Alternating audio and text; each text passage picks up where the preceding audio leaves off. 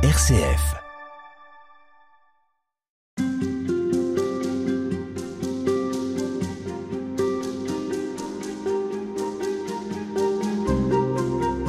Père Jean-Marc Echen, bonjour. Bonjour à vous.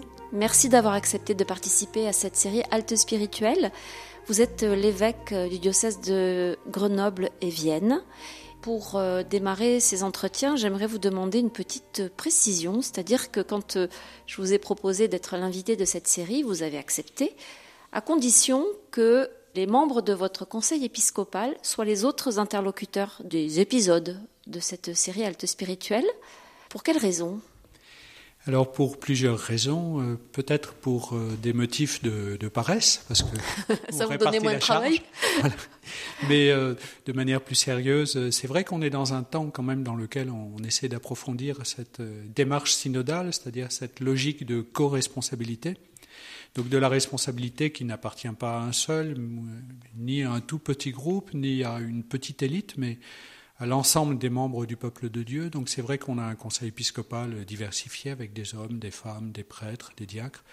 Et je trouvais que pour euh, donner la parole à une église locale, c'est bien de donner la parole à plusieurs composantes de cette église locale et pas seulement à l'évêque qui bien sûr la, symbolise, mais c'est parfois... Euh, on voit bien quand on consulte des sites internet des diocèses, on voit bien quelle est l'approche. Euh, sur certains sites internet, on a immédiatement sur la première page euh, la photo de l'évêque et la parole de l'évêque. Mais euh, est-ce que dans la démarche synodale dans laquelle nous nous engageons, nous ne sommes pas invités à non pas dire que l'évêque et les ministres ordonnés sont sans importance, mais à prioriser d'abord la diversité du peuple de Dieu, parmi lesquels il y a aussi ces ministres ordonnés, dont l'évêque, dont on a un urgent besoin, mais pas eux tout seuls. C'est la raison pour laquelle nous allons vous entendre, ainsi qu'un prêtre de votre diocèse, un diacre, mais aussi une femme mariée, mère de famille, et une religieuse, une consacrée. Voilà. Alors, commençons avec vous cette réflexion à l'occasion de la dernière semaine de l'Avent. C'est, dit-on, la semaine préparatoire à la fête de Noël.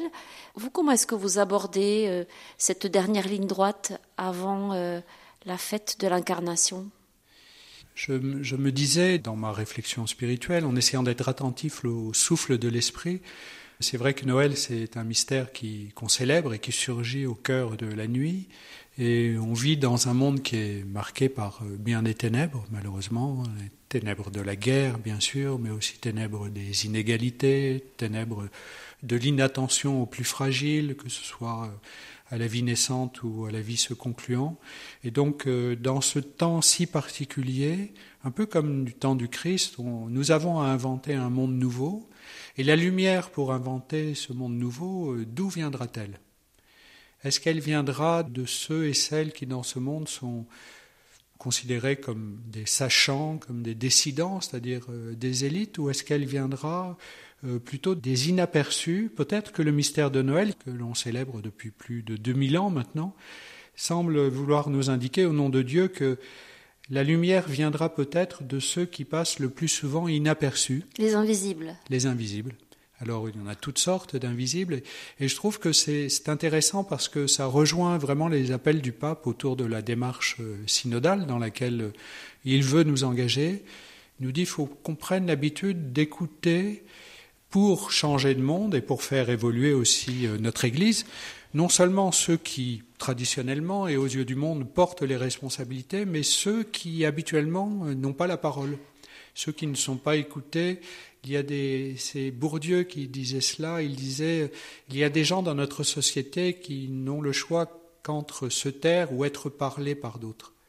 Alors qu'en réalité, euh, la démarche synodale nous dit tous les membres du peuple de Dieu, même le baptisé le plus modeste, maîtrisant peu parfois son outil intellectuel ou marqué par le handicap ou euh, dans une situation administrative euh, pas tout à fait régularisée, peut nous donner des, des, lumières qui vont nous aider à changer le monde, des lumières totalement inattendues qui nous déplaceront vraiment.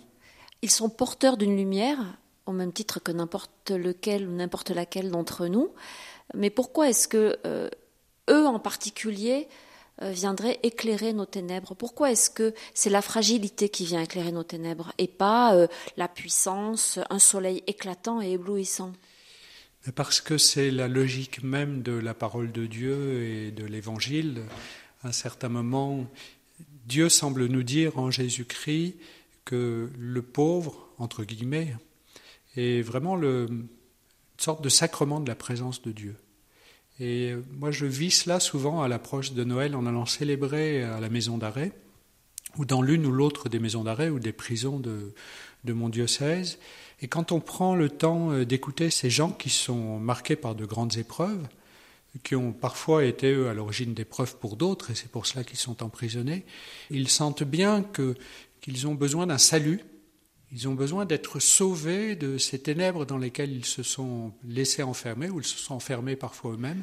Et donc, en quelque sorte, l'annonce du salut, l'annonce de la libération, l'annonce d'une résurrection, l'annonce d'une lumière nouvelle pour éclairer leur vie, ça les rend d'une lucidité tout à fait étonnante, bien plus grande que la mienne qui, Bon, je ne suis pas particulièrement en mauvaise santé, je suis reconnu dans ce monde, j'ai des responsabilités. Donc ils ont quelque chose à nous dire de la part de Dieu parce qu'ils sont enfermés dans ces ténèbres, y compris parfois derrière des barreaux, et ils ont besoin d'être libérés. Donc leur parole a une, une, dimension de vérité parfois bien plus grande que les paroles de gens qui ont pignon sur rue ou qui ont voix au chapitre.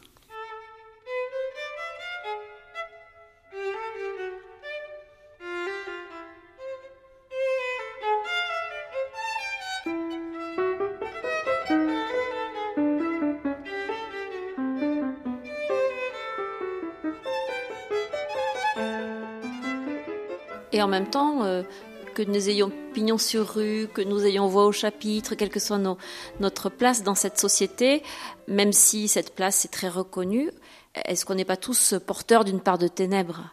Oui, bien sûr.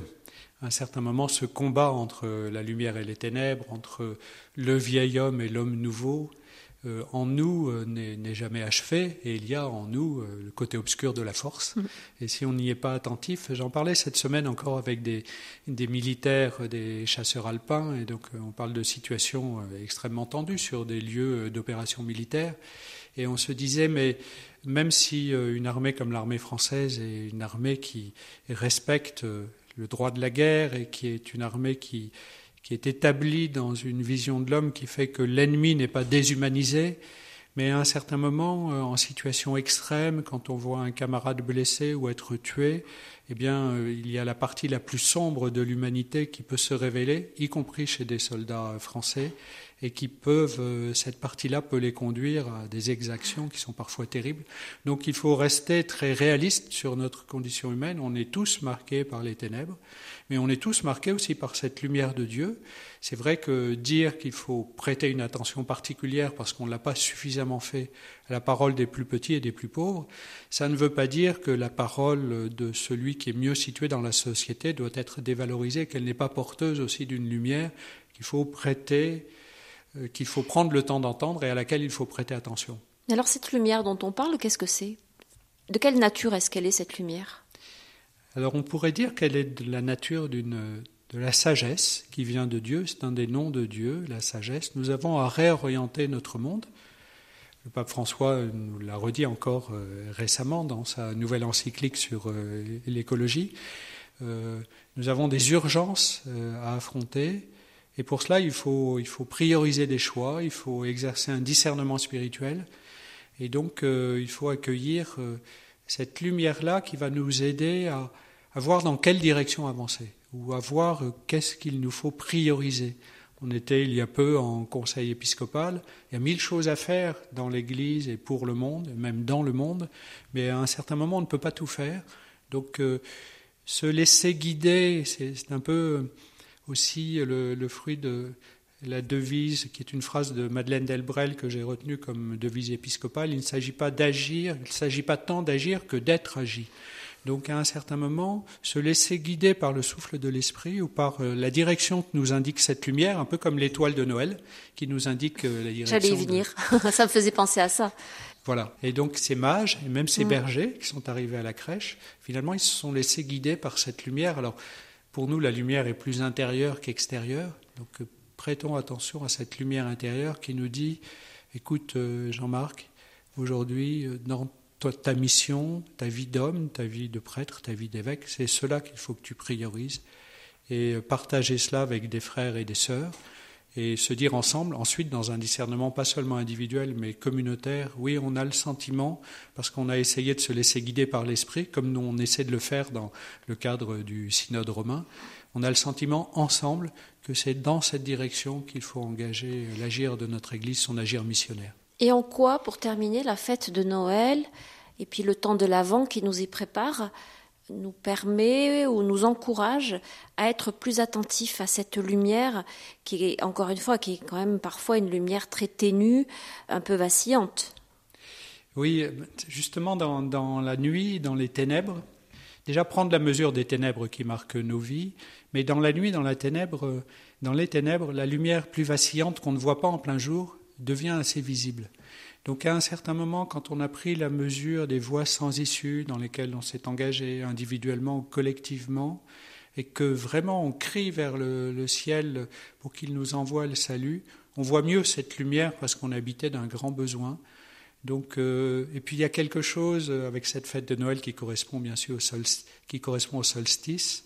À un certain moment, euh, il y a un nouveau départ, il y a une nouvelle renaissance, c'est déjà l'annonce du mystère de la résurrection. Donc on est allé au fond du fond. Il y a quelque chose de très fragile, comme cet enfant, de nouveau qui surgit. Et il y a un nouveau courant de vie qui va nous conduire cette fois vers la pleine lumière. Une promesse, mm. oui, vraiment.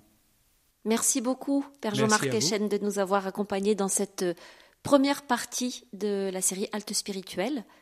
On retrouve prochainement euh, les membres de votre conseil épiscopal pour euh, poursuivre cette réflexion. Merci de les accueillir. Merci beaucoup. Merci.